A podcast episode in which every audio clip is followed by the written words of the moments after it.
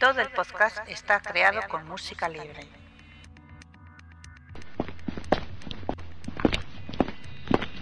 Está usted entrando en una zona restringida. Por favor, identifíquese. Identificación confirmada. Ya puede acceder a toda la información sobre el mejor agente secreto. Bienvenidos al podcast 053 de Archivo 007. Mi nombre es Alberto, pero seguramente me conoceréis como Klaalk. Este mes os traemos un programa de lo más espectacular, empezando por uno de los colaboradores más queridos, Ramón alias El Santo. Bienvenido de nuevo al programa. Hola, ¿qué tal? Encantado de nuevo estar con todos vosotros. Y vamos ya directamente con la primera sección que tiene que ver con vosotros, los oyentes. Opiniones de los oyentes. Como viene sucediendo todos los meses, el anterior programa recibió todo tipo de elogios por parte de nuestros oyentes. El Don, Clack, Sirroc Davalo, Rinoboy, El Santo, Electra, Wahabi, Tivirus 676, GGL 007, Josemi 009 y Breogán nos han dejado comentarios muy positivos. Lo más destacado ha sido el fantástico debut de Sir Sir Davalo perdón, y el reportaje especial de Archivo 007 en Cificón 2012. Bueno, pues gracias como siempre a todos por dejar vuestros comentarios y también por las críticas constructivas. En esta ocasión, Jaujavi indicó que la estructura del gag le parecía demasiado parecida a, a las anteriores. Bueno, pues como siempre lo tendremos en cuenta. Vamos ahora con la sección del espontáneo. El espontáneo. El elegido de este mes ha sido Doug arroba un autracista de Twitter. Este ha sido su comentario. Llevo dos meses de intento de aislamiento del mundo para no saber nada de Skyfall hasta que vaya a verla en 12 días. Es imposible. Bueno, pues gracias Doug por seguirnos por Twitter. Esperamos que logres tu misión, pero como bien dices es muy complicado porque Bon está en todas partes. Os recordamos que para aparecer en esta sección basta con que dejéis comentarios ingeniosos en nuestros sitios de Twitter, Facebook y Google ⁇ Y sin olvidar, por supuesto, tenemos ahí nuestra web archivo007.com y tenemos también un foro, foros 007, ubicado en www.archivo007.com barra foros. ¿Seguimos con el programa? Ha seleccionado las noticias del mes. Antena 3, la sexta y la sexta 3 emitirán todas las películas de James Bond. Empezaron a finales de octubre y seguirán el resto de noviembre.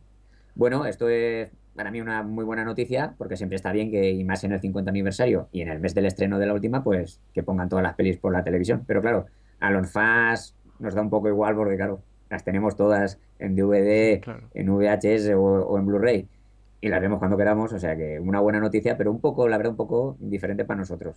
Simplemente, pues cuando ponen los anuncios, pues te gusta ver la musiquita y el anuncio, pero poco más. Claro, sí, sí, a mí me pasa lo mismo porque al tenerlas compradas, pues no, no vas a verla con anuncios, ¿no?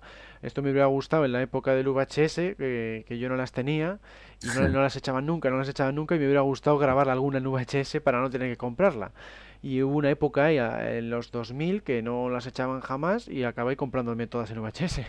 Eh, me hubiera venido bien en aquel entonces, ahora ya no.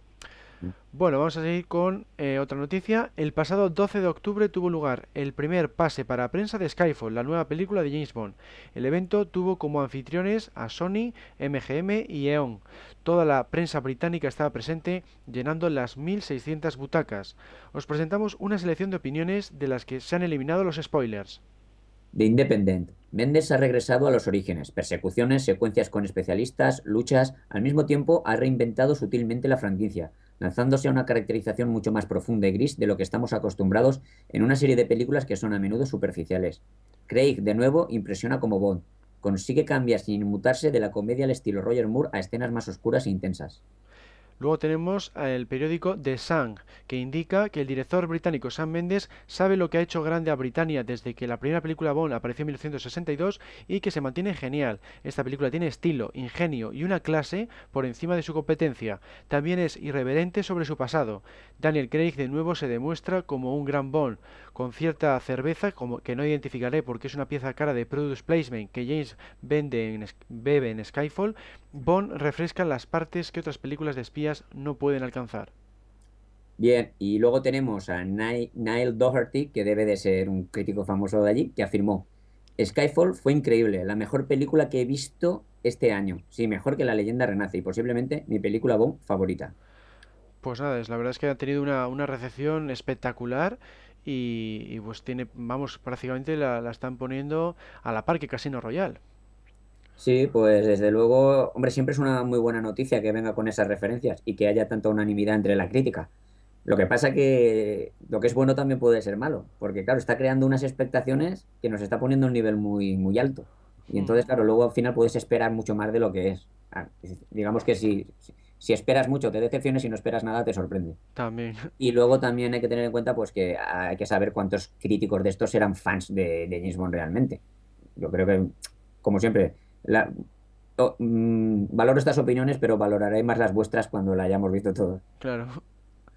Daniel Craig ha, afirmado recientemente para MTV que la próxima aventura de 007 podría llegar alrededor de noviembre de 2014, justo lo que quería Sony. Bueno, pues igualmente me parece una gran noticia. Me gusta que las películas sean cada dos años, siempre y cuando les dé tiempo, que yo creo que sí, a escribir un buen guion y hacer una buena producción y no pase como con Quantum. Pero bueno, en los años 60 y 70, sobre todo en los 70, se hacían cada dos años y estaban bien. Así que pues siempre es una buena noticia. Hmm, pues sí, dos años yo creo que es la, cifra ideal para James Bond, es tiempo más que sobra para hacer una buena película y, y nada, pues lo ideal es eso, que cada dos años tengamos una nueva en la pantalla. Bueno, ahora seguimos con Bárbara Broccoli, que dice que Bond no está lista para el 3D. Además, esa tecnología la ve más apta para otros géneros como la ciencia ficción o el terror. Pues efectivamente, a mí las 3D la verdad es que no me han gustado nada eh, las últimas así que he visto, le veo que está todavía muy anticuado y en James Bond con todo el ajetreo que tiene de acción y demás, pues no, no tiene así escenas que, que se acerquen las cosas a la cámara como para que te impacte en 3D, o sea que lo veo innecesario. ¿Tú qué opinas, Ramón? Eh, estoy completamente de acuerdo contigo y con Bárbara. Eh, creo que el 3D, yo no lo desprecio. Por ejemplo, a mí me ha gustado mucho Avatar y Tintín. Son las dos únicas en realidad que he visto que el 3D esté muy bien. Pero eso para terror, ciencia ficción, pero para una película de acción no lo veo necesario. No creo que todo, todo, todo, todo deba rodarse en 3D. Eh, las películas de acción me gustan más como en dos, en dos dimensiones. Y espero que, como tú dices, hasta que el 3D no se mejore mucho, mucho más, pues por lo menos que las de James Bond sigan en 2D. Bueno, eh, Activision y Sony han anunciado que el videojuego 007 Legends dispondrá del nivel de Skyfall el 9 de noviembre en su versión PlayStation 3, mientras que los usuarios de Xbox 360 deberán esperar al 20 de ese mismo mes. Además, en PlayStation 3 habrá dos personajes exclusivos, Eve y Patrice. Recordemos que ya está a la venta en PlayStation 3 y Xbox 360, mientras que en PC estará disponible el 2 de noviembre y en Wii el 30 de noviembre. La acogida del juego no ha sido muy buena ante la prensa especializada. Nosotros la analizaremos más adelante. Pues bueno, ya sabes que yo no soy mucho de videojuegos, sobre todo porque me pone nervioso. Cuando tardo más de 10 minutos en pasar una pantalla me pongo nervioso. Pero bueno, con James Bond suelo hacer una excepción. Y digo lo mismo que con las opiniones y las críticas. Me apena que la prensa especializada no la ponga muy bien, pero prefiero esperar vuestras opiniones. Claro. Mm. Pues sí, a ver, a ver qué tal está CR7 Legends. Yo estoy esperando la, la versión de PC que sale el día 1. Y bueno, pues por los vídeos tienen buena pinta, pero es verdad que la recepción de la crítica no está siendo tan buena como, como ha sido con GoldenEye y otros juegos. Entonces, a ver, a ver en qué queda la cosa. Bueno, y para terminar, un par de noticias breves. En Chile, al igual que también se hace como siempre en la Premier Mundial de Londres, se ha realizado una Premier benéfica de Skyfall. En esta ocasión, el dinero irá a parar a la reconstrucción del Colegio Insular Robinson Crusoe. Al evento acudió el embajador británico, además de representantes políticos, empresarios y medios de comunicación, con la advertencia de dejar sus móviles a la entrada. Por otro lado, Skyfall ha recaudado más de 77 millones de dólares en su primer fin de semana, convirtiéndose en la más taquillera de aquellos países en que se proyectó. Cabe destacar que ha superado a Harry Potter y las Reliquias de la Muerte parte 2 como filme de mayor recaudación en su primer fin de semana en el Reino Unido. Spoiler, spoiler, spoiler, alerta spoiler. El guionista americano John Logan, que ha sido co-guionista de Skyfall, conjuntamente con el dueto guionista formado por Neil Purvis y Robert Wade, se cree que trabajará en solitario en la siguiente película Bomb 24. Logan, conocido por Gladiator, El Aviador y Hugo, ha recibido todo tipo de felicitaciones por su trabajo en Skyfall. Bueno, pues a ver si ha conseguido un, buen guion para Skyfall, pues puede estar bien también que, siga en Bomb 24, ¿no? Aunque me extraña que prescindan de Purvis y Wade, que llevan en la saga desde el mundo no que es suficiente y han hecho siempre un, buen trabajo, ¿no? Entonces me extraña que, que prescindan de ellos, pero bueno, si el resultado es bueno, pues adelante. Pues sí, lo que pasa que yo creo que esta noticia, en realidad, para comentarla en su, su debida justicia, hay que esperar a ver Skyfall. Claro. Porque, claro, eh, los guiones de Gladiator y El Aviador me gustan, esas películas me gustan, Hugo no la he visto. Pero no sé lo que ha hecho con James Bond. Entonces, hasta que no vea Skyfall, no sé si voy a alegrarme o no. Claro. Entonces, parece que es buen guionista y, y le doy un voto de confianza, pero hasta que no vea Skyfall, no puedo opinar. Claro. Y bueno, pasamos ahora a la noticia del mes. La noticia del mes. Hoy en la noticia del mes vamos a entrevistar al alcalde de un pueblo del sur de España afectada por el resurgimiento de la bombanía. Buenos días, señor alcalde, ¿cómo está usted? Pues muy mal, amigo mío, esto es imposible de aguantar. Aquí siempre nos han gustado las películas de James Bond, pero esto ya es demasiado chiquillo. Eh, ¿Puede ponernos un ejemplo para que lo entendamos mejor? Pues mire usted, un ejemplo. Los niños ahora quieren el coracao con leche agitado, no revuelto. ¿Usted sabe lo que se tarda en deshacer coracao en una cortelera? Increíble. Pues eso no es nada. Llevamos tres meses sin encontrar a la policía. Ahora dicen que son agentes secretos y que están de incógnito, manda huevo. Pero lo peor es lo del Paco 7. Paco. Sí, vamos, se llama Paco, pero acá ha cambiado la O por un 0 y ha añadido otro 0 y un 7. Pero eso no es lo malo. Lo malo es que le ha metido un lanzamisiles al tractor y de vez en cuando se le escapa alguno. Ya se ha cargado el campanario, el polideportivo y la fuente de la plaza. Jolín, pues sí que, pues sí que está mal ahí la cosa en Villa Tortosa. De Villa Tortosa nada, que por votación popular hemos cambiado lo de Tortosa por Bon. Ahora debería pues llamarse Villabón. Pero dice Eustaquio que como viene del inglés y allí lo escriben todo al revés, lo tenemos que llamar Bombilla, con el consiguiente cachondeo del resto de la comarca y en nada. Discúlpeme, que me llama mi secretaria. Dime, Maripenny. Bueno, lo dejamos aquí, pues ya tenemos una idea de cómo está afectando la bombanía a esta pequeña villa. Bombilla. Seguimos con el podcast. Vaya faena lo de la subida del IVA, ¿eh, Íñigo? Pues sí, Juan, se ha afectado a todo. Que si los libros, que si los videojuegos, que si las películas. Bueno, todo, todo, lo que se dice todo no. Ah, no, pues dime tú a, a qué no ha afectado. Archivo 007.com Cierto, menos mal que la mejor web de James Bond sigue siendo totalmente gratuita. y eso incluye sus podcasts, sus galerías de imágenes y sus vídeos. Vamos, que los fans de Bond no nos podemos quejar. No lo olvides. Entra en www.archivo007.com, la mejor web del mejor agente secreto. La principal novedad de este pasado mes de octubre ha estado en los vídeos que mi compañero Alberto, alias Clark, ha publicado sobre su viaje a Cificón 2012 en compañía de Alberto Bond. Cuéntanos un poco, Alberto. Pues nada, ha estado bastante bien, ha sido un evento, eh, un evento espectacular, igual que el año anterior, solamente que este año ha estado mucho mejor porque tenía mucho más contenido de, James Bond. Fue, por ejemplo, Francesc Sirvent, que es el, mayor coleccionista en España, con una gran exposición, también hizo una charla. Y, bueno, pues ha tenido todo tipo de, de actividades, ¿no? Desde charlas, eh, concursos, eh, conferencias, ha estado bastante bien y sobre todo porque Alberto Bon y yo hemos podido participar. Entonces yo, por ejemplo, he dado una charla eh, de James Bond, otra de Indiana Jones sobre Big Armstrong, el doble de Harrison Ford, y lo di otra también de John Williams y la música de Star Wars. Y por si fuera poco, también hice un concurso de preguntas de Indiana Jones. Y Alberto Bond hizo un concurso de 007 de preguntas. Entonces todo esto lo hemos ido publicando en, en Facebook y también en nuestro foro, en archivo 007.com barra foros. Y nada, pues ahí podéis encontrar todos estos vídeos en descarga directa y en formato YouTube para que os enteréis de cómo fue Cificon 12 y eh, 2012 y por si animáis al que al que seguramente eh, eh, harán el, el año que viene. Y a esto hay que añadir todo tipo de actualizaciones referentes a Skyfall.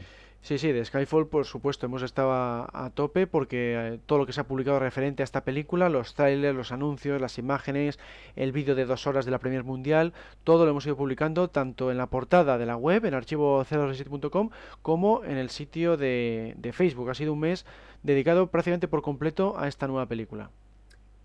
Pues pasamos ahora a una representación de una cuña de radio original de 19 del 1983 que hemos grabado Alberto y yo, referente a Octopussy. Cuñas originales.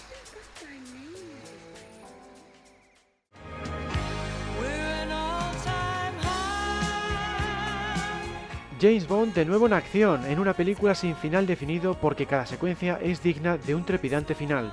Octopussy. Roger Moore en su sexta encarnación del más famoso agente secreto con licencia para matar. James Bond 007 en La más fantástica aventura, la más increíble acción, los más bellos escenarios. las más hermosas mujeres. ¿Quién puede ofrecerle más que James Bond? Octopussy. la decimotercera producción de Albert R. Broccoli, próximamente en nuestras pantallas. James Bond de nuevo en acción. Octopussy. Autorizada para todos los públicos. Octopussy.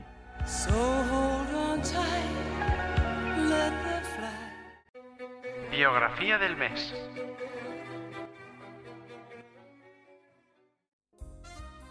Vamos a terminar las biografías de los miembros del equipo y del reparto de Skyfall con la de Ola Rapaz.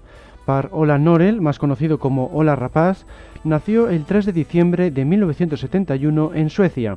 Es un actor bien conocido en la televisión de su país por series como Brother y la primera temporada de Wallander, basada en los libros de Henning Mankell.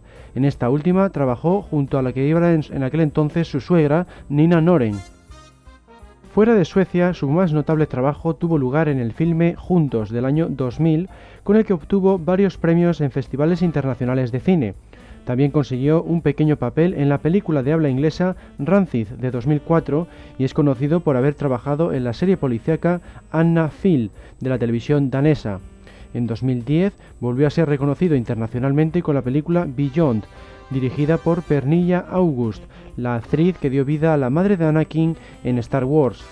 Recibió el premio de la audiencia en el Festival de Cine de Venecia y el Gullbeich, el premio de la Academia Sueca.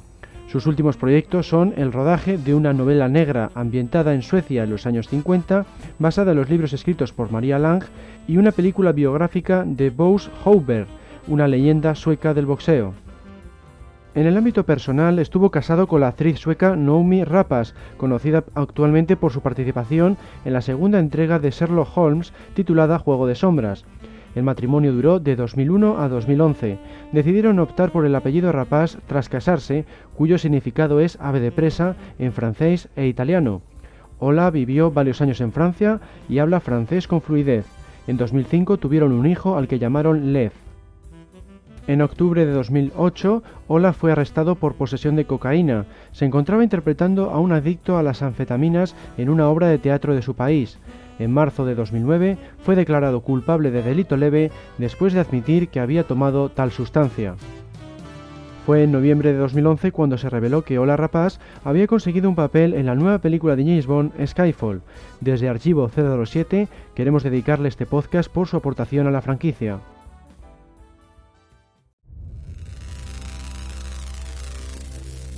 Aviso.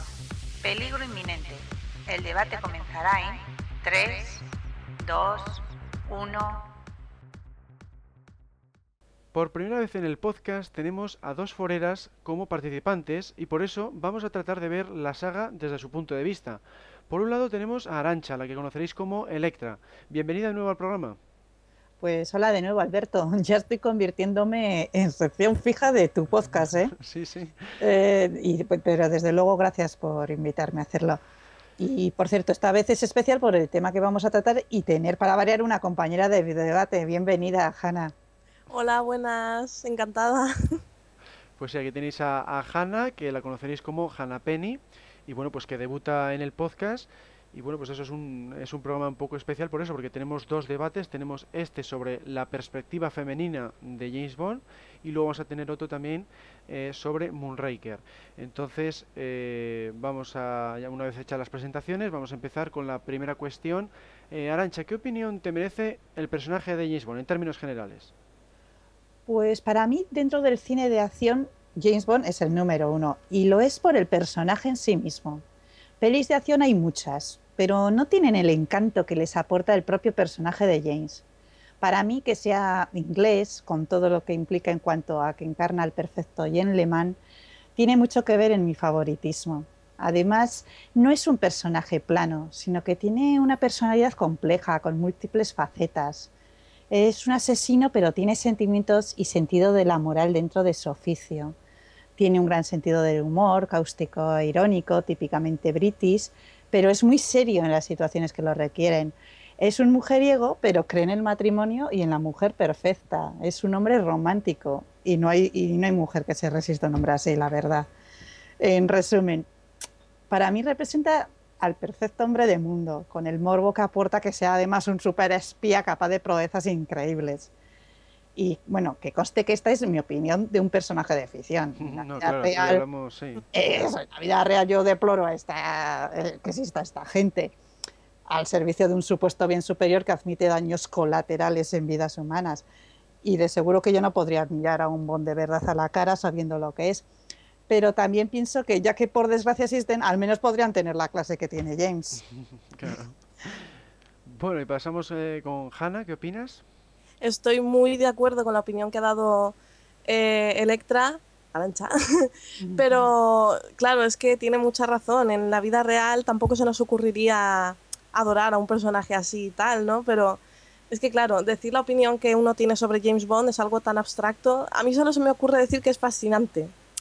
Y, porque en muchos aspectos, porque su historia personal, eh, su manera de actuar su, y su vasto conocimiento sobre el mundo, es decir, cuando lo ves en las películas, todo lo que sabe o lees los libros y sus relaciones con la gente es que tiene muchas facetas el personaje también, pues eso, en el amor, en lo que es las relaciones interpersonales con los villanos, con todo el mundo, a mí me parece simplemente fascinante. Y es eso, es una, un tipo de persona que no esperarías conocer en la vida real, pero que en la gran pantalla pues impresiona y, y si es de la manera que lo hace James Bond, pues muchísimo mejor.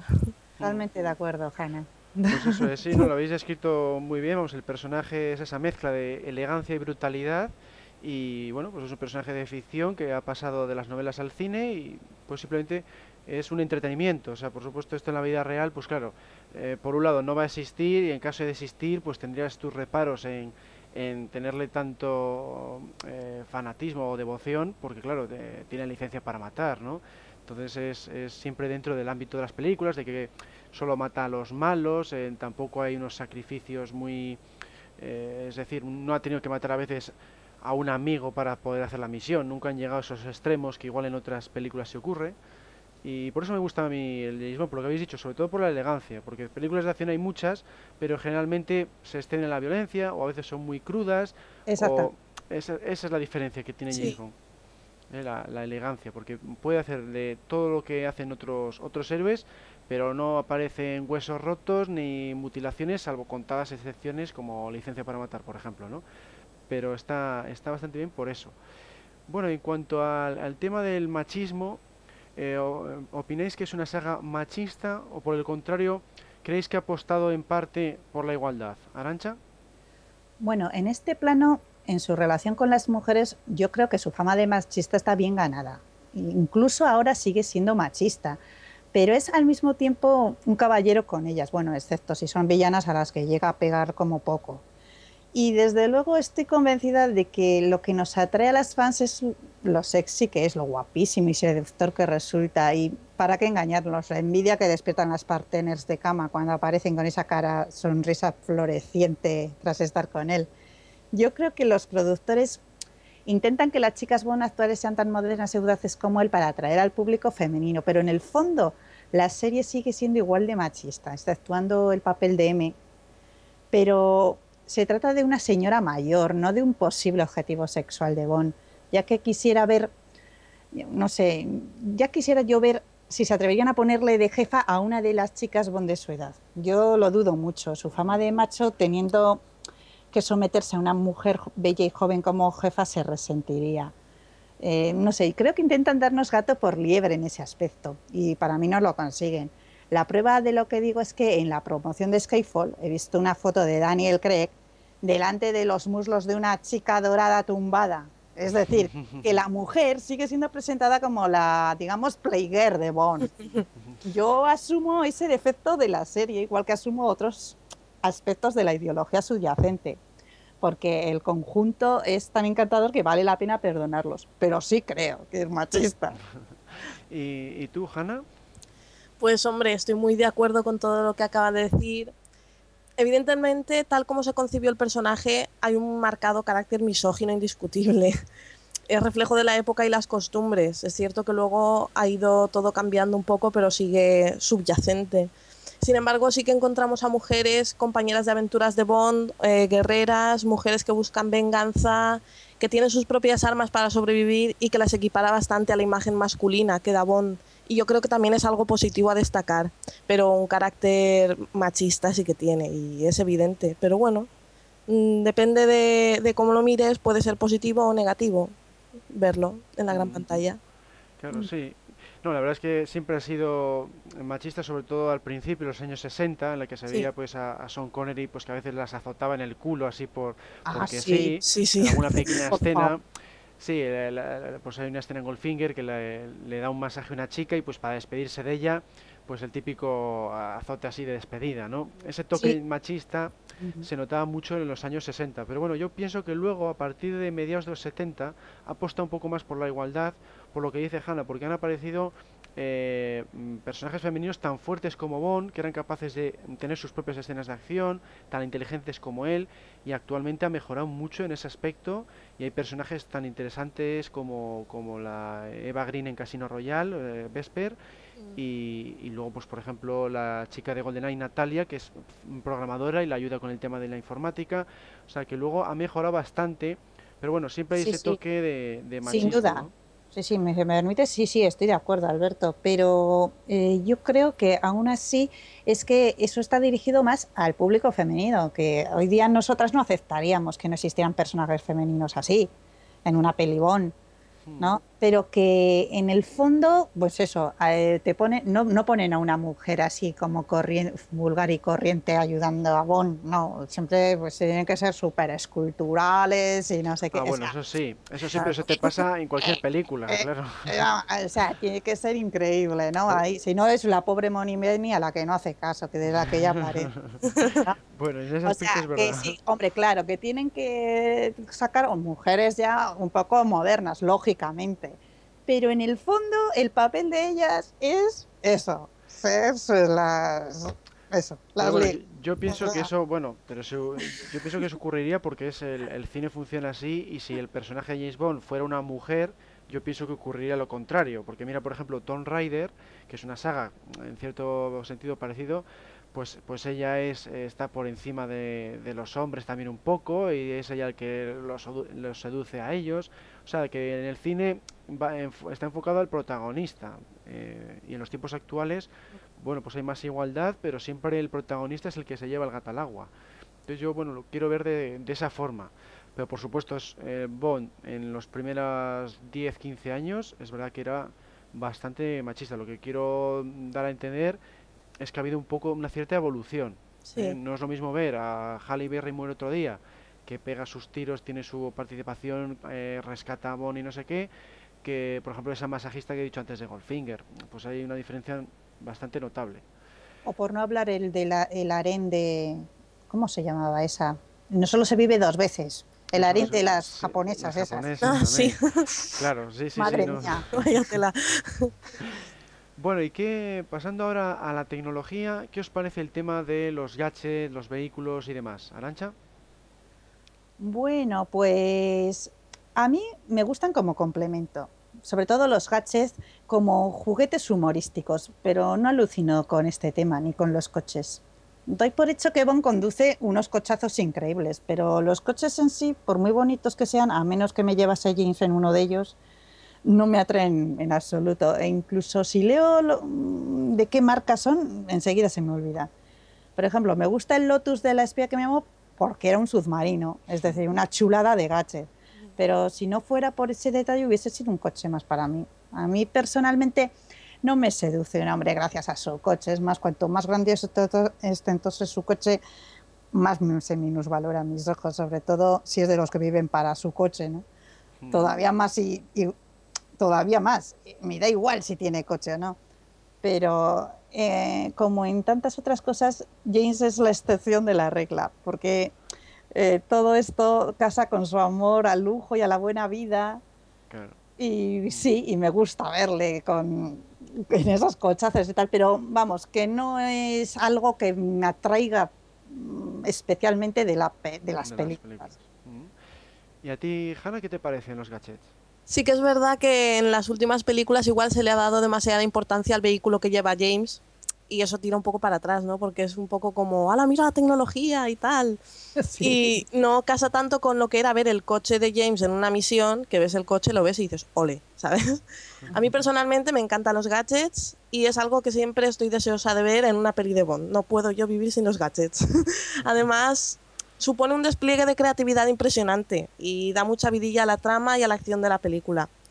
También es normal observar que cada vez se introduce más tecnología en la saga y aunque eso hace que sintamos nostalgia por lo que he dicho antes, ¿no? El tono retro de las demás pelis de Bond, pues es bonito y forma parte de la evolución de la saga en el tiempo. Luego las, las miraremos todas seguidillas y diremos, ala, ¿cómo pasa el tiempo, por Dios? Sí, es verdad que los gaches dan mucha vida y mucha chispa a las películas. Mucho humor. Sí, también humor, en el caso de, de Roger Moore sobre todo, que, que utiliza a veces gadgets para... El rey de los gadgets. El rey de los gadgets. Es el que más tiene y luego los utiliza pues para escenas cómicas como cuando baja la cremallera de la chica con su reloj magnético, ¿no? Entonces lo utiliza para, para fines que no han sido diseñados por Q y bueno, siempre tienen eso, los gadgets es otro sello más de la franquicia y que como, bueno, la mayoría de la gente siempre está también eh, ansiosa por, por verlos porque eh, ofrecen escenas muy interesantes y muy distintas a otras películas de acción. En otras películas de acción pues es más algún ordenador, eh, un tema algo de eh, superar láseres o cámaras de vigilancia, cosas así, pero en Bond tienes pues cosas cotidianas transformadas en, en objetos mortales, ¿no? Entonces es lo bonito de esta franquicia y, y una de las muchas cosas que la distingue también de, de otras películas de acción. Bueno, y pasando ahora al tema de aliados y villanos, ¿qué, qué os parece, vamos a decir, el resto de personajes aparte de James Bond? Y por supuesto, ¿qué os parece la relación entre Bond y Moneypenny? Arancha. Bueno, pues eh, en relación a los villanos, yo soy muy exigente en este tema. Me gusta que tengan una personalidad compleja y retorcida. Y os iréis a sorprender, pero en ese sentido, Bloffer con su megalomanía ahí acariciando el gato me parece un poco plano, como de cómic. Por eso mis favoritos son los tipos como Max Thorin, que es mi number one, o Alec Trevelyan, Electra King y su enamorado con pinche Renard. También me encantó Le Chifre, porque lo único que intenta es salvar el pellejo tras haber hecho que la avaricia y con la ayuda de Bond rompa su saco. Stromberg me gusta mucho también, deseando construir un nuevo mundo submarino, no solo destruir. En resumen, tienen que ser villanos con psicologías complejas, eh, con dobles caras, esos me encantan. ¿eh? Por ejemplo, Mayday y Renard son sorprendentes porque son criminales psicópatas, ¿no? capaces de amar apasionadamente y hasta dejarse matar por más Thorin y Electra. Y además tengo muchas y grandes esperanzas en el malo de Bardem, porque tiene registros de actor para componer un villano legendario, así que ya veremos. En cuanto a los aliados, a mí me encanta la relación de verdadera amistad que hay entre James y Felix Leiter. Forma parte de- de- del mundo de James, ¿no? Y en ese sentido me da mucha rabia que siempre hayan cambiado tanto de actor con este personaje, incluso con un mismo actor como Bond. Y en cuanto a Amy, creo que la incorporación de Judy Dench fue un gran acierto. Dio un cariz muy atractivo a la relación de Bond con su jefe. Fría, pero al mismo tiempo cercana. En la etapa creo que hay hasta toques maternales y yo voy a echarla mucho de menos. Mientras que el anterior jefe era como un poco plano. Yo, cuando estaba junto al ministro, solía confundirlo con este. Y también me encanta ver mm, aparecer a Q con sus gadgets, siempre enfadado con Bond por destrozárselos. Bueno, el viejo Desmond es irrepetible. El, el chico al que le han asignado una tarea, pues lo tiene difícil para sustituirlo, creo. ¿eh? Pues sí. Y en cuanto a las chicas Bond, eh, la verdad es que eh, para mí siguen siendo, como he dicho antes, el complemento del héroe, como el coche y los hotelazos. Claro que ahora no pueden ponerlas, como decía, como simples floreros, porque no tendrían ni un afán entre su público, sería infumable, ¿no? Y tienen que ponerlas intrépidas y demás, pero en mi opinión, en el fondo, no se concibe una peli Bond sin al menos una tía Boone cuya función primordial, por muchos tiros y patadas que den estas muchachas, es dar solaz a Bond y lucir en pantalla con vestidos ligeros impresionantes. No sé, siguen, siguen siendo una fantasía masculina igual que Bond lo es para las chicas, ¿no? Claro. Y en cuanto, y bueno, capítulo, y capítulo aparte merece Moneypenny, que estoy segura que es la favorita de todas las fans porque nos identificamos con ella. Es una mujer profesional, con un fino sentido del humor, trabajadora y eficiente, pero con una debilidad, que está de enamorada del guapísimo chico malo de la oficina. Un ligón que se va con todas, excepto con ella. con, lo que, con lo que ella vale y nada. Él se limita a filtrear y su vanidad, a dejarse querer, eh, eh, ¿no? Es, vamos, el muy bribón es, vamos. Y, y solo porque ella no es una mujer boom, aunque Samantha Bond, la verdad, era bien guapa. Sí, sí, sí. Ah. no, y, y Moni Penny, vamos, de Lois Maxwell, la primera también.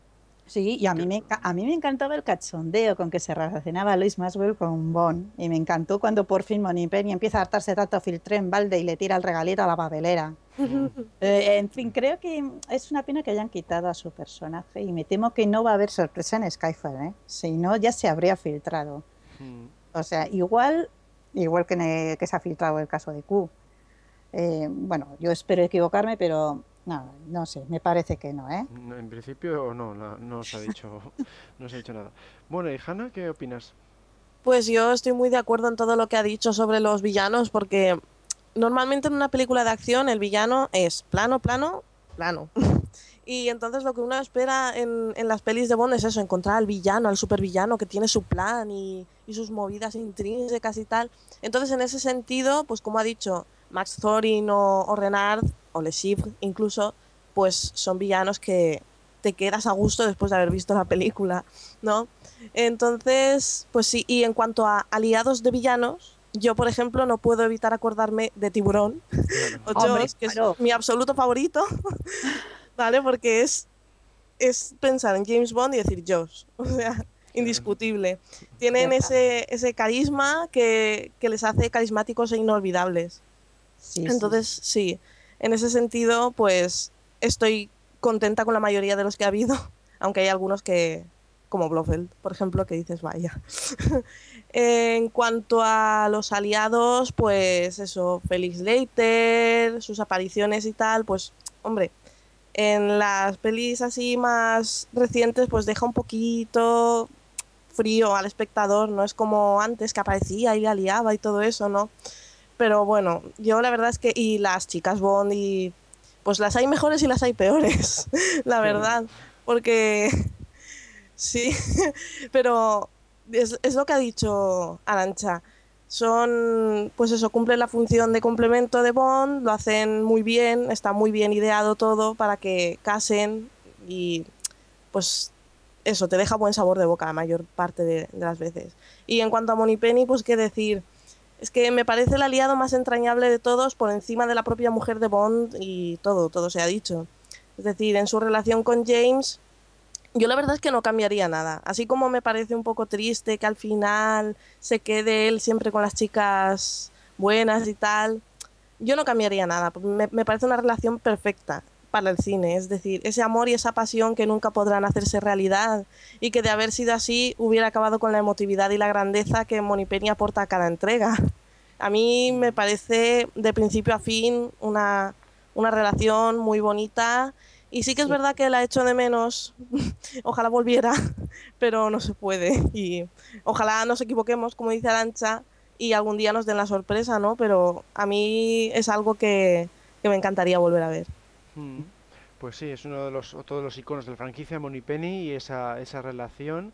Y a mí me gustó especialmente Samantha Bond en la etapa de Brosnan, porque le dieron un poco la vuelta, ¿no? Era un poco al revés, era él el que intentaba eh, seducirla y ella lo rechazaba, lo dio un poquitín la vuelta y, fue un giro interesante. Y bueno, pues como, como ha dicho Hanna, eh, es que esta relación tiene que ser así siempre porque si no eh, se acabaría la saga. O sea, yo lo veo como, eh, como que James Bond no puede estar eh, casado con Money Penny, por ejemplo, Mm. porque entonces ya tendría que dejar el servicio secreto. O sea, yo lo pondría si van a hacer la última película de James Bond, que en principio no es así porque siempre parece que siempre perdura esta saga, pero si hacen la última película de Bond, pues sí que podría ser como final de saga, que se case con Moneypenny y deja el servicio secreto. Pues eso sí lo vería yo factible, porque se daría como que se da cuenta después de haber estado de cama en cama que, que el amor de su vida estaba ahí al lado, ¿no? Pues eso sí que podría haber eh, funcionado funcionado bien, pero siempre y cuando sea un cierre de algún de algún tipo. pobre Bonnie Penny, ya en edad de jubilación. con Bueno, A buenas horas. bueno, A buenas jubilación, horas. Jubilación para un agente secreto de este nivel sería 45 o 50 años, porque eh, no, es un agente con licencia para matar, no puede estar con 60 años por ahí, o sea que... Mira, mira, ese Roger.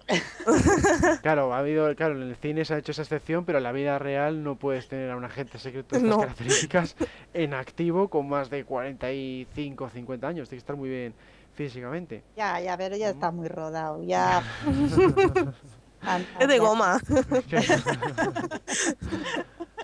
Bueno, y en cuanto a eso, aliados y villanos, pues un poco lo que habéis dicho, ¿no? Todos están bastante bien diseñados, los hay mejores o peores, es una saga muy mm. larga, muy variada, unos han gustado más que otros, y claro, a mí me gusta sobre todo pues cuantos cuanto más serios sean, porque por ejemplo el serie J.W. Piper, pues me oh. parece un desastre meter eso en, en la saga, o un villano como eh, pues por ejemplo el de Dominic Green de Quantum of Solace se queda muy corto porque también es muy plano, no tiene así mucha información de cómo es, qué, qué pretende, eh, cuál es su personalidad. Eso, este, ese tipo de villanos pues son los que más considero flojos, ¿no? Pero hay otros que tienen unas características muy definidas, pues igual como más Thorin o Alec Trevelyan que habéis comentado, y están muy bien y también engrandece a la saga.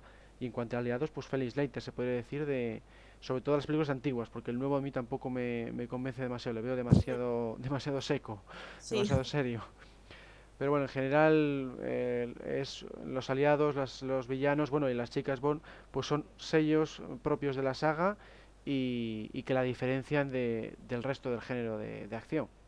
Bueno, vamos a terminar el, el debate. Entonces, Arancha, veredicto final. Eh, ¿Crees que 007 es un producto recomendable para el público femenino? Yo creo que sí, como entretenimiento es estupendo.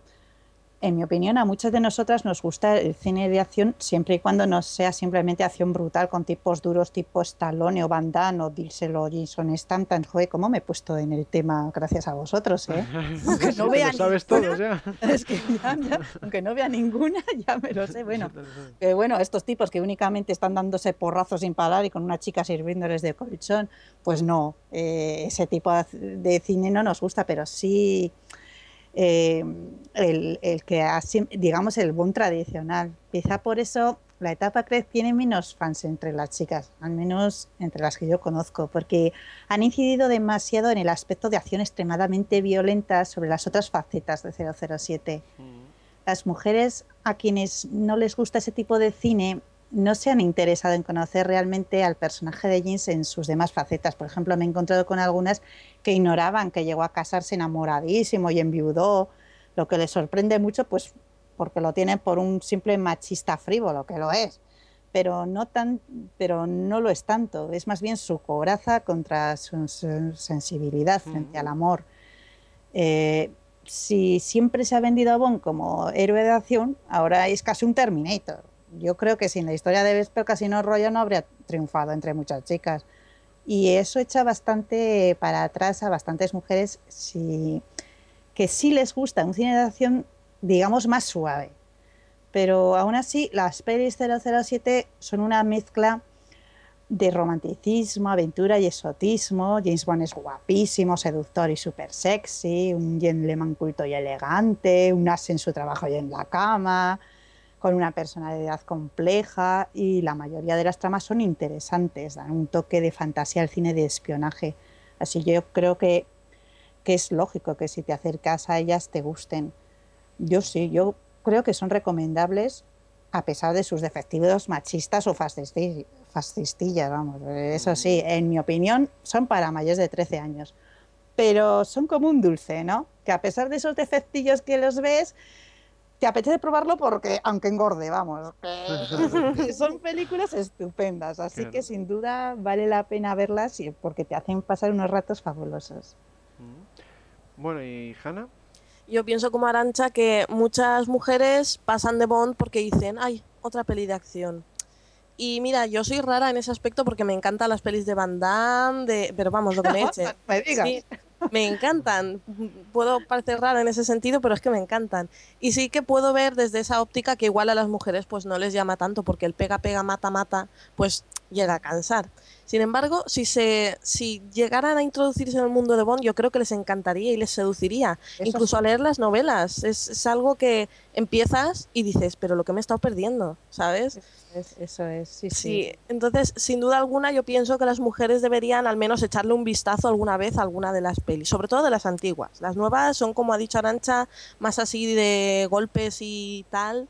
Pero bueno, yo tuve mis prejuicios, pero las terminé viendo todas y leyendo un par de libros y entonces pude formarme mis propias opiniones, porque lo que yo pensaba antes de Bond a lo que pienso ahora, tela.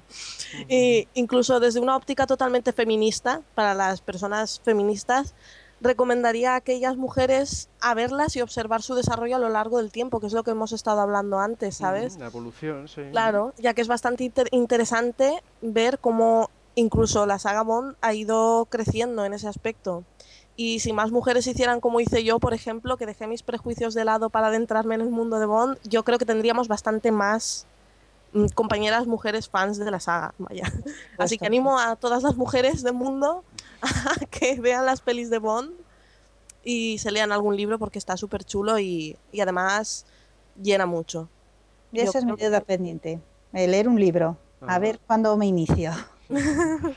Bueno, pues yo coincido eso, creo que habéis dicho que es, un, es unas películas de puro entretenimiento, que son válidas pues tanto el, como para el público femenino como para cualquier otro tipo de público y tampoco hay que sacarles muchas más lecturas, vamos, es cine de acción, entretenido, lo que pasa es que eso, que es un poco más elegante que de costumbre, un poco Sí. más elaborado, técnicamente también están muy bien resueltas, no, no son de, de bajo presupuesto ni mucho menos, entonces eh, es un producto pues eso de, de pura diversión, ¿no? Y, y lo bueno es eso, que si ves toda la saga, pues te puedes dar cuenta de esa evolución que han tenido las, las chicas Bond y que claro, siempre eh, ha sido un poquito machista, como hemos estado comentando, pero bueno, con el paso del tiempo ha mejorado bastante en ese aspecto para adaptarse a los tiempos, para que no sea...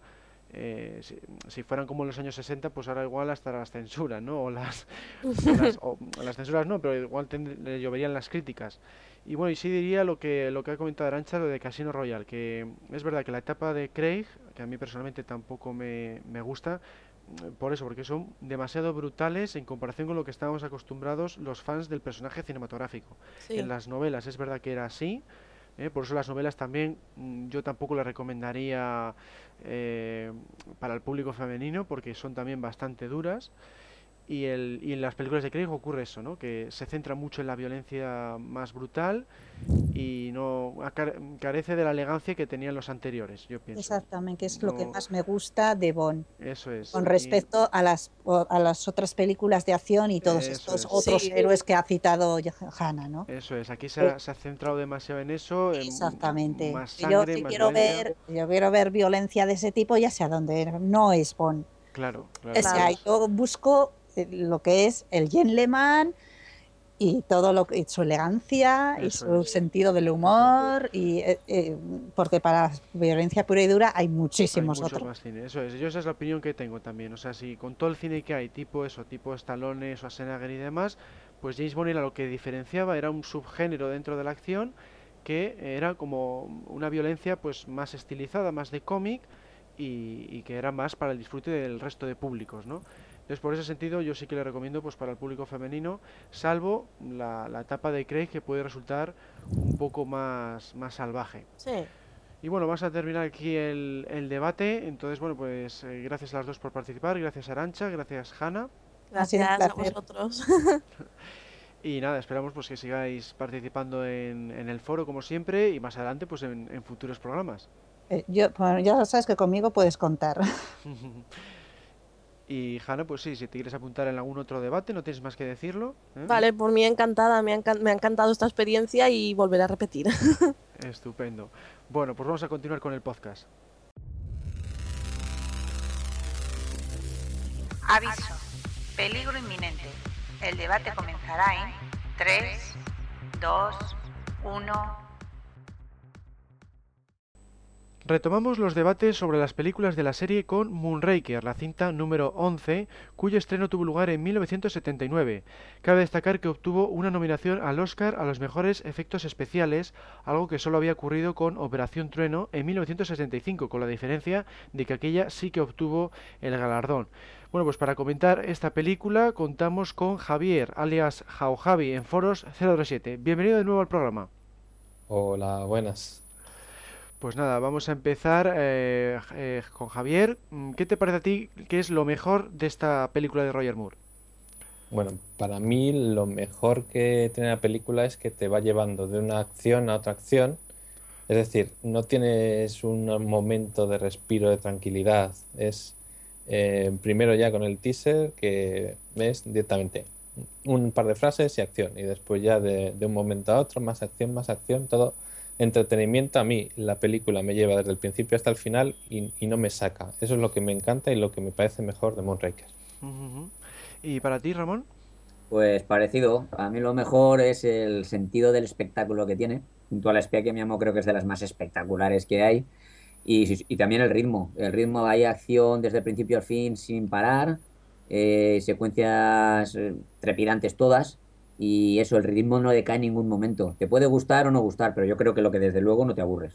Eso es, sí, yo es lo que destacaría también, coincido con vosotros, de que tiene muy buen ritmo narrativo, pasas de una escena a la siguiente eh, muy rápidamente, se te pasan las dos horas volando porque es puro entretenimiento y, y luego además tiene algunas escenas de acción, como por ejemplo el teaser, que es eh, ese empujón de tiburón a Bon que queda sin paracaídas en el aire, en descenso libre, eso me pareció fantástico ese teaser, es uno que me, me gusta bastante.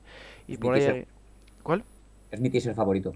Ah, tu teaser favorito, pues fíjate, sí, sí, es que está bastante, bastante original, muy trepidante, y lo mismo se puede decir de alguna otra escena por ahí que es bastante seria dentro de, de la época de Roger Moore, como cuando le está ahogando la serpiente, por ejemplo, pues está hecho con seriedad.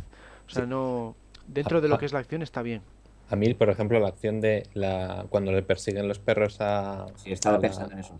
Sí, claro, es que eh, esa es súper seria, o sea, en comparación con lo que es la película y tiene ahí unas escenas. Es lo, lo, bueno de esta película es que por lo menos dentro de lo que cabe la acción mm, mantiene un poquitín la seriedad. Luego hay mucha mucho humor entre medias, pero la acción en general es bastante seria en muchas escenas. Bueno, en cuanto a lo peor de esta entrega, Javier. Bueno, lo peor.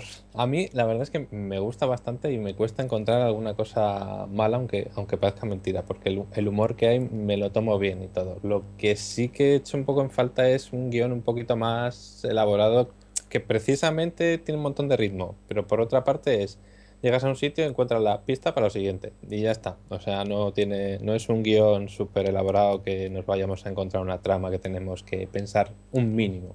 Eso a mí es una cosa. Y la chica, la chica tampoco me acaba de convencer. Me parece un poquito sosa. La, la principal, dices. sí, la principal. vale. ¿Y Ramón? Pues para mí lo peor es que el tono es demasiado infantil. Creo que es la más infantil de toda la saga. Lo cual, pues es, entre comillas, malo, porque James Bond no es un héroe infantil. En la época de Moore lo convirtieron en un poco más para toda la familia y aquí fue lo máximo. Eh, es muy, está muy bien, es muy entretenida, pero es que veo cosas que son mucho para dedicada a los niños, a que disfruten los niños. Y está eso, como muy suavizada, el humor es muy infantil, eso, el tono general es como demasiado infantil. Es lo, lo peor que veo. A mí lo que, lo que no me gusta de esta película es el humor, que es demasiado eh, abundante, ¿no? O sea, cada dos por tres hay algún tipo de gag, incluso un personaje que debería ser serio como es Tiburón, un esbirro físico, eh, asesino y demás, también tiende hacia la comedia.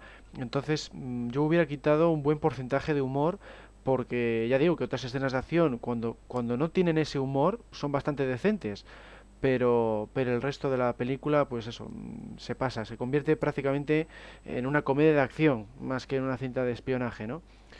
Bueno, y en cuanto a aspectos más criticados de esta entrega, lo que, más, lo que menos suele gustar es el tema de que Bond viaja al espacio exterior, ¿no? ¿Qué te parece este elemento de ciencia ficción, Javier? Pues a, mí me parece bien. O sea, a ver, está en el MI6 que es simplemente el espionaje fuera de Inglaterra, eso también incluye el espacio exterior. Entonces, pues dices, si tiene que ir para allí, pues se va.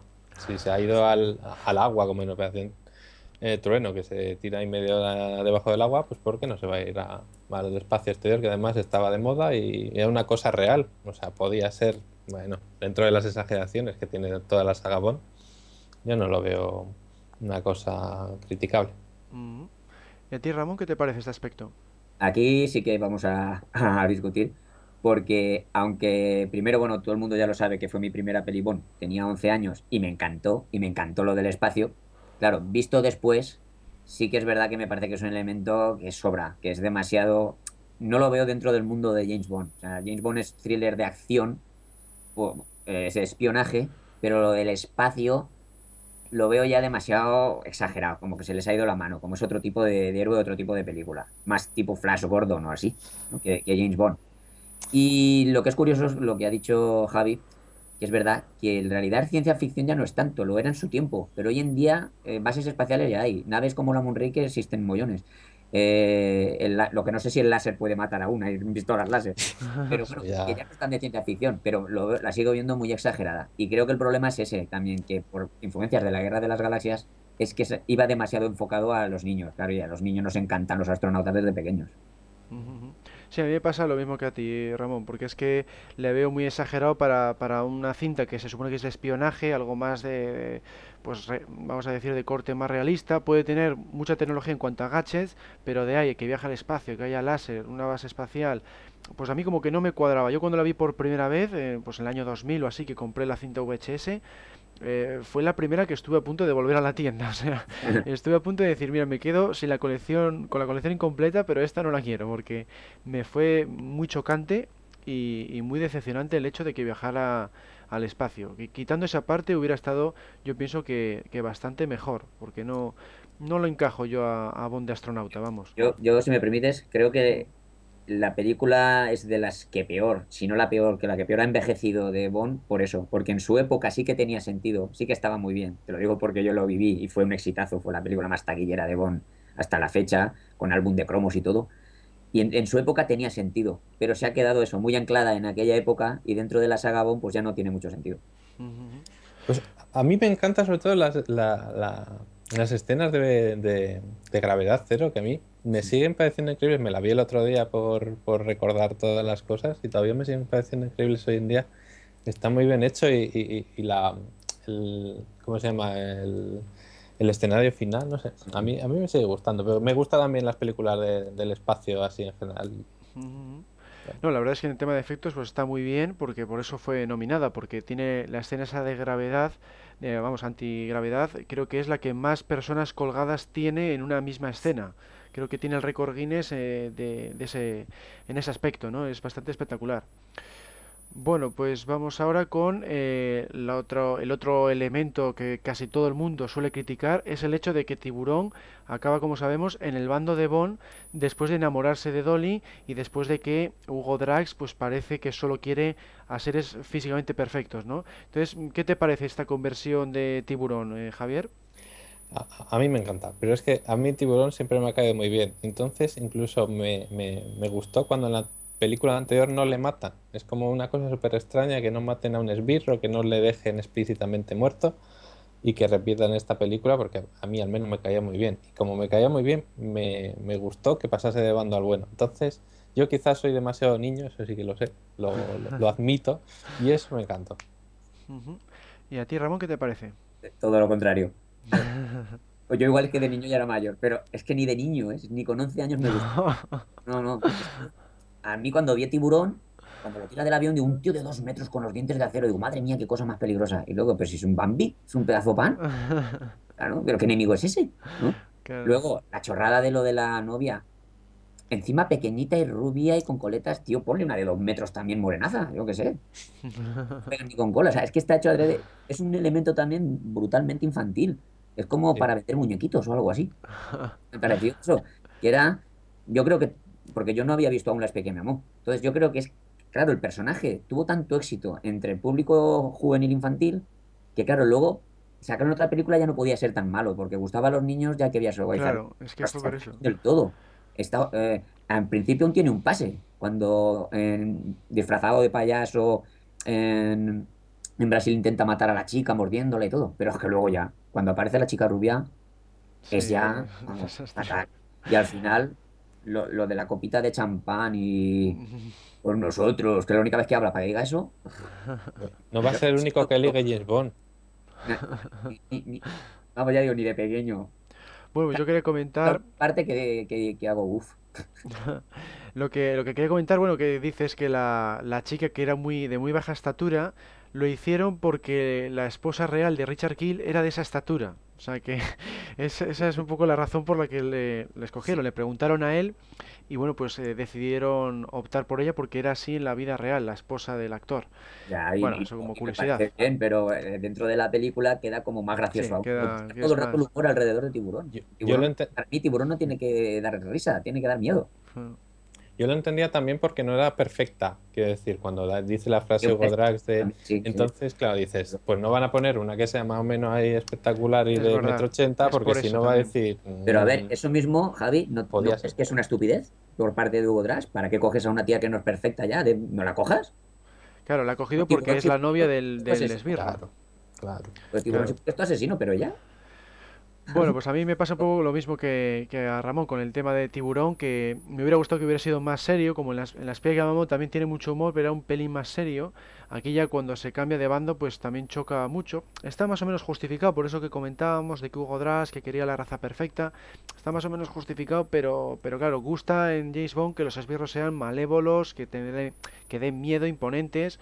Y claro, aquí casi todas sus escenas acaban, acaban en chiste y no, no son muy amenazador, ¿no? Y más un tipo de dos metros con la dentadura de hierro. Claro, pero podía haber sido un esbirro pues tipo Stamper, por ejemplo, un, Que sea un gracioso y, y acabe del lado de los buenos knick-knack, me vale. Pero tiburón. Claro, es que es eso, a mí, a mí me decepcionó también esa parte Pero, de pero que... yo, creo, yo creo que es. no- La culpa es también por todo el tono ese de comedia y de cine familiar que tiene toda la película. Sí, eso, eso sí, por supuesto, que los productores decidieron ir por ese camino porque daba más dinero, en esa época el cine familiar pues estaba en auge y además a- recibieron, según lo que dicen los extras, recibieron muchas cartas de los fans pidiendo que Tiburón se hiciera bueno, o sea que Ah, hicieron un poquitín caso al público de la época, entonces bueno, en parte es fa- eh, culpa del público, en parte es mm, culpa de los productores y, y bueno, pues así quedó la cosa, ¿no? Hay gente que le gusta, hay gente que no, pero en general en el foro lo hemos visto que es de las que menos gustan por estos, por- sobre todo por estos dos apartados que hemos dicho, la ciencia ficción y el tema de tiburón. Y lo comprendo. ¿eh? Es, es comprensible, sí. Eso para gustos. Y es para gustos. Claro, desde luego. Yo sí, yo digo estadísticamente hablando, ¿eh? Siempre hay excepciones, como en todo, pero si hicimos un... De hecho, luego vamos a comentar la, la encuesta del mes. Estadísticamente hablando, eh, el 75%, 80% de la gente eh, opina eso, que no, no le gusta estas, estos aspectos.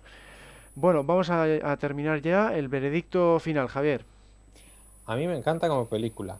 Otra cosa es que si lo cogemos por los estándares de Bond, digamos que es una película de Bond con sus cosas más típicas, más fuertes, más serias, pues no. Eso yo lo admito. Pero a mí me llena de principio a fin, me da acción, me da un poquito de humor, que me encanta esa parte de, de- de Roger Moore. Me gusta, me gusta todo que sea espectacular y, y es verdad, lleva hasta el extremo lo de que Bond puede hacer absolutamente cualquier cosa. Pero precisamente por eso me gusta un montón. Y la he visto un montón de veces, seguramente es la que más he visto de todas las. Oh, jolín, increíble. Bueno, Ramón. Pues después de todo lo que he dicho, he de decir que es que no puedo evitarlo, pero es que le tengo un cariño tremendo. No puedo ser. Aunque reconozco todo lo que he dicho y siento todo lo que he dicho y, y lo que pienso ahora de ella, al mismo tiempo la adoro por lo que os he dicho. La primera película de James Bond que vi, la que me volvió fan, tenía 11 años. Nada más empezar el Gun Barrel, ya me quedó alucinado, yo nunca había visto una presentación así. Luego roban la Moonraker, lo tiran del avión, coge el paracaídas del otro, la góndola que se convierte, o sea, se convierte en overcraft, eh, incluso la batalla espacial, vamos, yo me quedé alucinado. Incluso te diría, como ah, que le pasa a Javi, que yo creo que es la que más veces la he visto. Porque de pequeño, cuando la hacían en todos los cines, obligaba a mis padres a llevarla hasta que estuvieron hartos de James de tiburón y de todo lo que pasaba. Y luego encima, cada vez que veo todas las películas, la vuelvo a ver. O sea que la debo haber visto un montón de veces. Y ahora digo, aunque reconozco todo lo que digo, por el cariño que le tengo, no puedo ser imparcial, porque la veo con los ojos del niño que la vi, y siempre le agradeceré el que me volviera fan de James Bond. Entonces, me encanta, me divierte muchísimo, aunque veo todos esos defectos, y, y ahora hoy en día, si lo llego a ver con esta edad, pues seguramente opinaría lo que opina la mayoría de la gente. Pero le tengo mucho cariño, no lo puedo evitar. Ujú. Es Bueno, más, pues perdona. sí. Eh, creo que esta película, como ha dicho muy bien ha dicho eh, Javi también, es que hay que verla con los ojos del niño. No la Claro. puedes ver como una persona mayor. O sea, tú pones voy a ver una película de James Bond, pero para los niños. Así. Claro. divertimiento. Y entonces le puedes dar un pase, te diviertes, no le buscas más y, y ya está. Claro. Un poco como con Muere otro día y este tipo de película. Ujú. Bueno, pues para mí es de la, como ya he dicho a lo largo del programa, pues de las más flojas de la saga. De hecho, cuando yo hice mi, mi ranking personal, pues la puse el número 15 de las 22 Ujú. y, eso, pues ya te digo, siendo un poco generoso, porque claro, eh, me gustan, sí es verdad, mucho la banda sonora de John Barry, que me parece espectacular y muy acorde con, con el ritmo lento de las escenas del espacio, le queda fantástico. Y luego me gustan ciertas escenas de acción, pues como el, el teaser del paracaídas, la de la góndola y la de la lancha no están tampoco mal, son dentro de que cabe relativamente serias y en, en eso, es- eso es lo que se salva, ¿no? Pero el resto, todo tiene ese tono infantil que decía Ramón, todo tiene muchísima comedia y luego el aspecto es de ciencia ficción. O sea, tiene para mí más puntos negativos que positivos. incluso si me permites, Alberto, es que hasta Chan, la pelea con Chan es mucho más seria y Chan es mucho más peligroso que Tiburón. Sí, sí, en ese sentido está mejor como esbirro, me gusta más Chan que, que Tiburón. Tiene un papel más, más serio, más, mm, pues eso, más violento, más amenazador. Y en ese sentido está bien. Por eso en las escenas de Chan, pues está, por ejemplo, cuando le meten en la, en la cámara de, de simulación de gravedad, está también, es una escena seria, muy chula. La pelea en Y el no museo. hay, ¿Está? en la pelea en el museo, pues no hay prácticamente chistes, ahí es un tono bastante, bastante adulto, ¿no? Entonces, por eso es lo que yo la salvo de, de quedar relegada al último puesto, pero tampoco es como para ponerlo en el top 5, por ejemplo, o en el top 10, ¿no? Esa es la, mi- vamos, en mi, en mi opinión.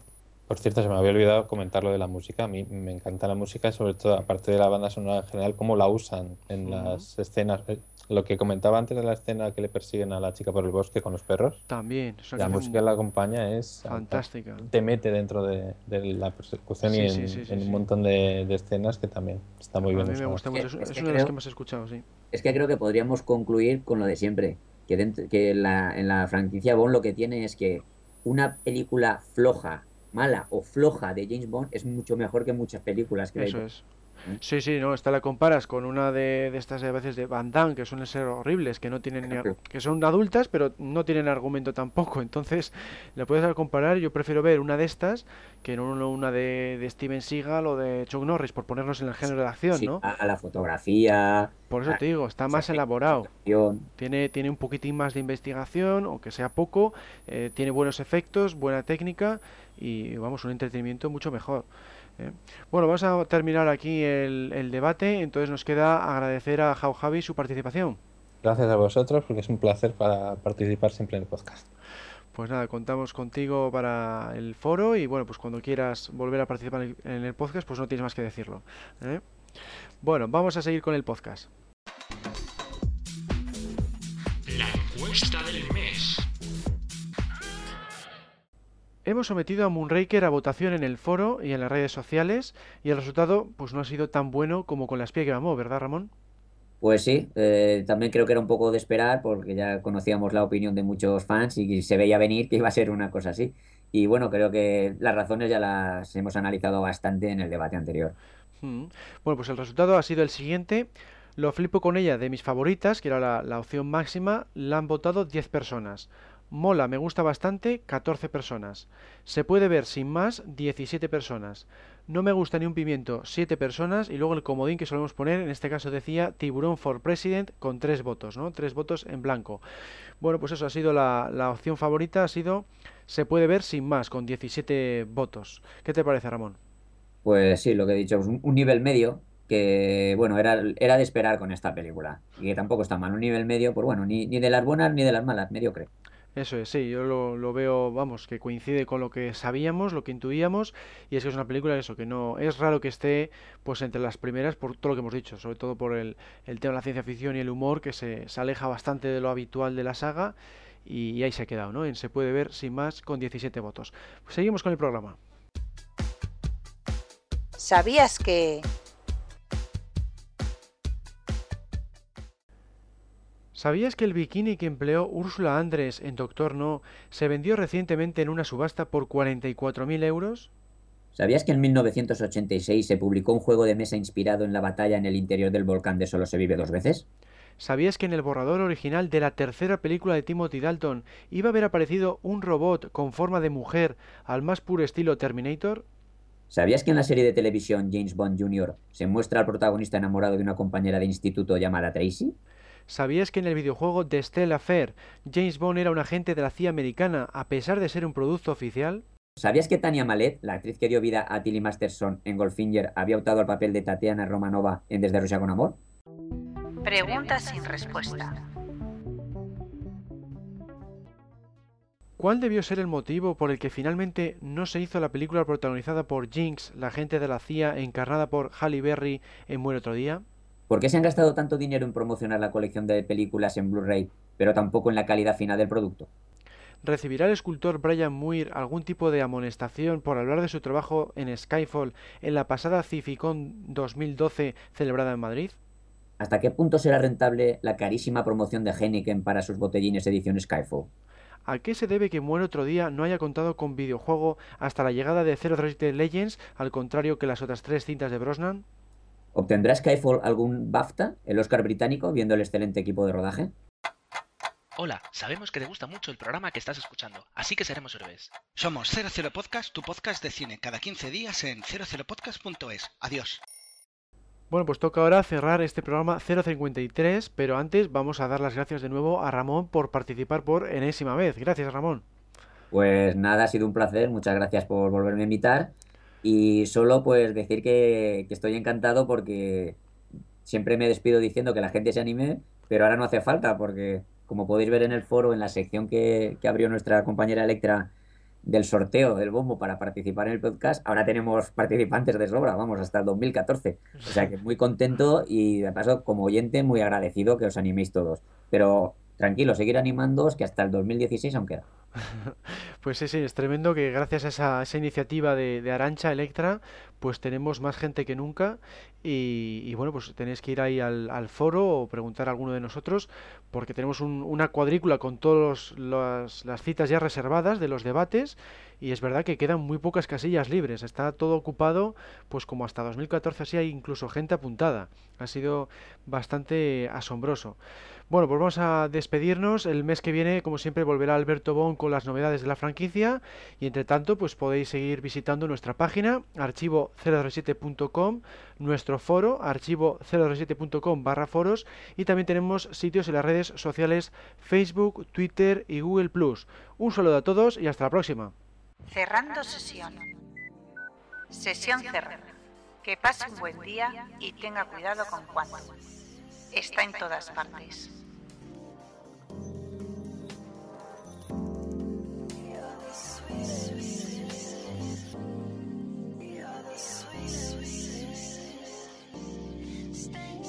Christ.